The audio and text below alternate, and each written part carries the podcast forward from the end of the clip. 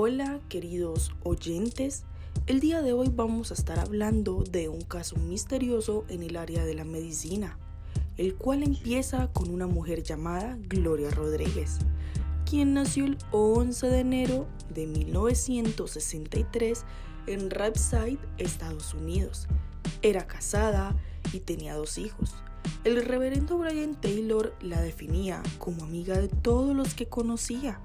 Gloria un día consultó al Hospital General de Rapside debido a unas complicaciones en el cáncer de su cervix. La mujer presentaba síntomas de desorientación y confusión.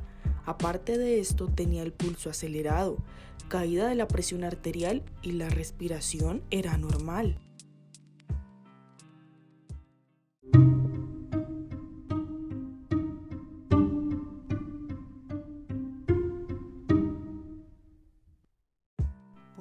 Esto, los médicos decidieron que lo mejor era utilizar la desfibrilación en ella.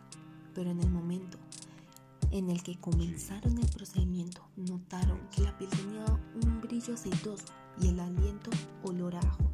Después de hacerle las descargas, una de las enfermeras decidió sacarle sangre. Su nombre era Susan Kane.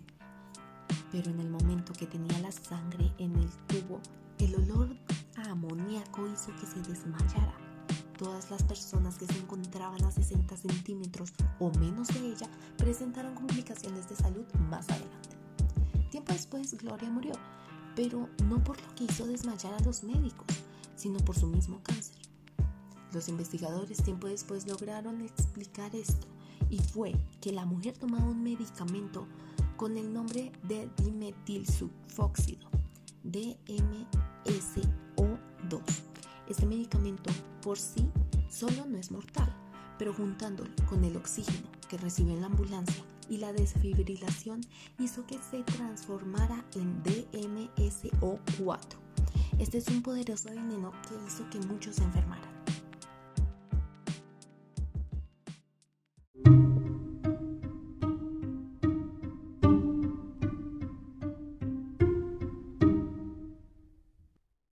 Para explicar este proceso, Podemos tomar el ejemplo de la reacción que hay entre el extracto etanólico y dimetil sulfóxido, que al juntarse generan un compuesto venenoso que se estudió con larvas, en el que se llegó a la conclusión que entre más exposición al veneno, más larvas iban muriendo hasta que éstas, alrededor de 24 horas, morían en su totalidad y si mayor era la concentración, morían en un menor tiempo.